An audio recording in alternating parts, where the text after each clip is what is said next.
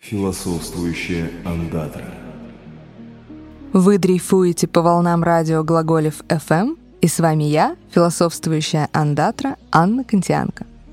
Как однажды мудро заметил Даниил Хармс, мир которого нет, не может быть назван существующим, потому что его нет. И думается мне, он был прав. Нельзя назвать существующим то, чего не существует. Или можно? Давайте сегодня вместе поразмышляем о бытии и небытии. Откуда взялись эти понятия и что значит существовать или не существовать? Бытие — это одно из ключевых понятий философии. И трудно себе представить, что кто-то его когда-то открыл, но так и было. И впервые, насколько нам известно, о бытии заговорил греческий философ Парменид. Примерно в V веке до нашей эры. Парменид предложил считать бытием все, что существует, и что только можно представить себе. А конкретнее, он определял бытие как вечное, совершенное, однородное, неподвижное настоящее в форме шара, у которого нет ни прошлого, ни будущего. Любопытно, что Парменид мыслит бытие как ограниченную сферу. Казалось бы, почему? Но для философа это было принципиально важным – потому что бытие — это нечто, а значит, оно должно быть ограничено, потому что только небытие не имеет никаких границ. Представьте себе пустой лист бумаги. Пока вы ничего на нем не нарисуете, то есть не заключите какую-то область пространства в рамке, лист так и будет оставаться пустым. Нечто всегда имеет границы. Тогда возникает естественный вопрос, а с чем тогда бытие граничит, раз оно ограничено? Парменид считал, что ни с чем не граничит, ну потому что небытия не существует. Трудно себе, конечно, представить такое бытие, и, возможно, у нас просто не хватает фантазии, однако Парменид настаивал, что небытие такое невозможное, что его даже помыслить себе нельзя. Мыслить небытие — это просто не думать. И все вокруг — чистое бытие.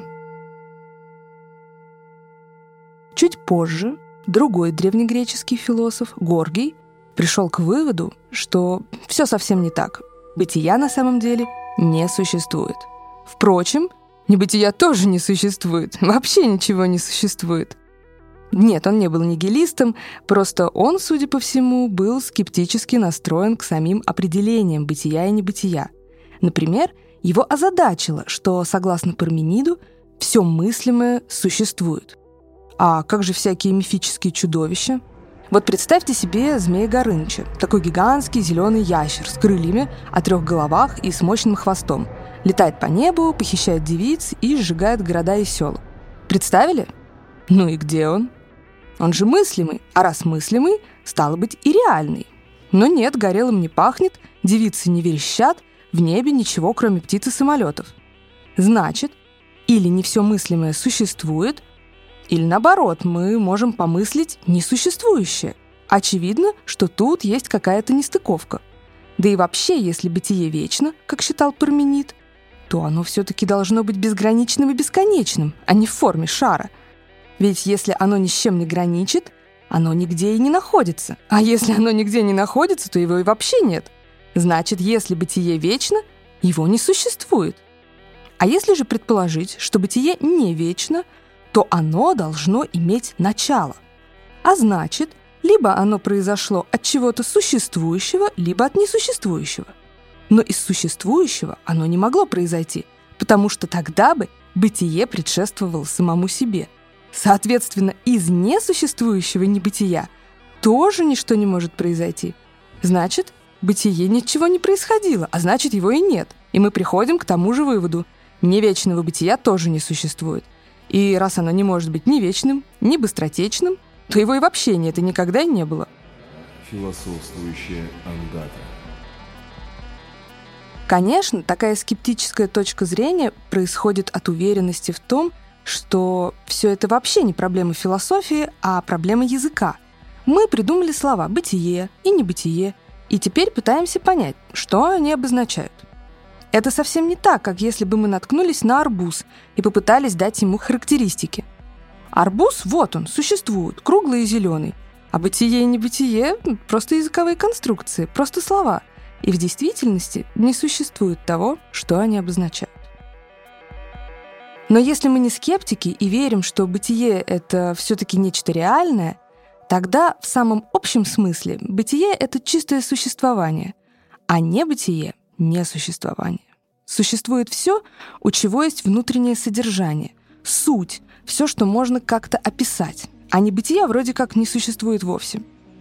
И потому у небытия нет никакой сути. Оно никакое. Но подумайте вот о чем.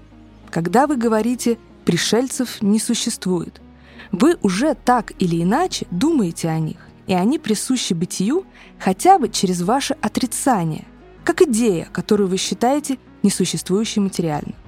Значит, все-таки Парменид был прав? И все, что мы только можем себе помыслить, существует? Но просто не обязательно материально. Оно может существовать как идея или образ. И тогда бытие — это смесь из всех возможных степеней существования, материального и идеального. Согласитесь, конкретная лошадь, абстрактная идея единорога и персонаж единорог из мультика существуют все-таки в разной степени.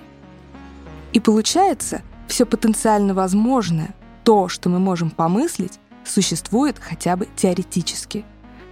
То есть все возможное причастно бытию. Тогда каков статус существования невозможного? Ну, например, дважды два равно четырем. И если мы будем уверять, что пяти, то мы просто-напросто будем заявлять о невозможном. Здесь не так, как с пришельцами. Они существуют в виде идеи. Они как бы маловероятны, но не невозможны. А мы, хоть и можем написать на доске это неверное равенство, дважды два равно пяти, помыслить себе его истинное доказательство нам не под силу. А значит, мы все-таки можем утверждать невозможное без должного осмысления. А еще мы можем ошибаться, искренне думая, что дважды два и правда пять. А кроме того, мы можем бессовестно лгать. Чем тогда являются такого рода нереальные идеи или откровенная ложь? Все неверное и бессмысленное невозможно, а значит, не существует и вовсе. Следовательно, вообще не причастно бытию, так? Значит ли это, что все, чего не существует, причастно небытию? Если да, то получается мы можем говорить о небытии либо в узком значении, имея в виду откровенно ложные и логически невозможные высказывания, либо как о самостоятельной категории, такой же реальной, как бытие. Философствующая андата. Что же тогда происходит с людьми, когда они умирают? Или с вещами, которые разрушаются? У нас даже есть специальное выражение «канул в небытие». Что оно означает? что вообще значит перестать существовать. На это можно посмотреть так. Когда вещь ломается и перестает функционировать, она сразу же теряет свою сущность и потому перестает существовать как конкретная вещь. Но при этом она не исчезает совсем.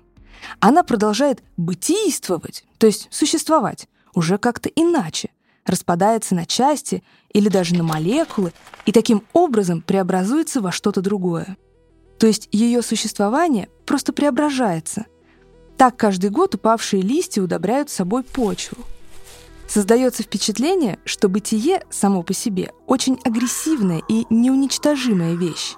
Как тесто, из которого можно вылепить все, что захочешь, не отрывая от общего куска, а затем также легко вдавить обратно в общую массу. Само тесто останется, а фигурок-то уже и нет, и как будто никогда и не было. Но это же не настоящее небытие для вещей. Это растворение в бытии. С бытием человека все сложнее. Тело его, конечно, не исчезает, а таким же образом, как листья, преображается. Но вот сознание, куда оно девается? Если придерживаться материалистической точки зрения, то никуда. Сознание — это работа мозга, как сердцебиение — работа сердца. Но если мы верим, что сознание — это нечто большее — то либо сознание тоже как-то преображается, либо, возможно, просто исчезает, то есть перестает существовать. А то, чего не существует, как раз и есть небытие.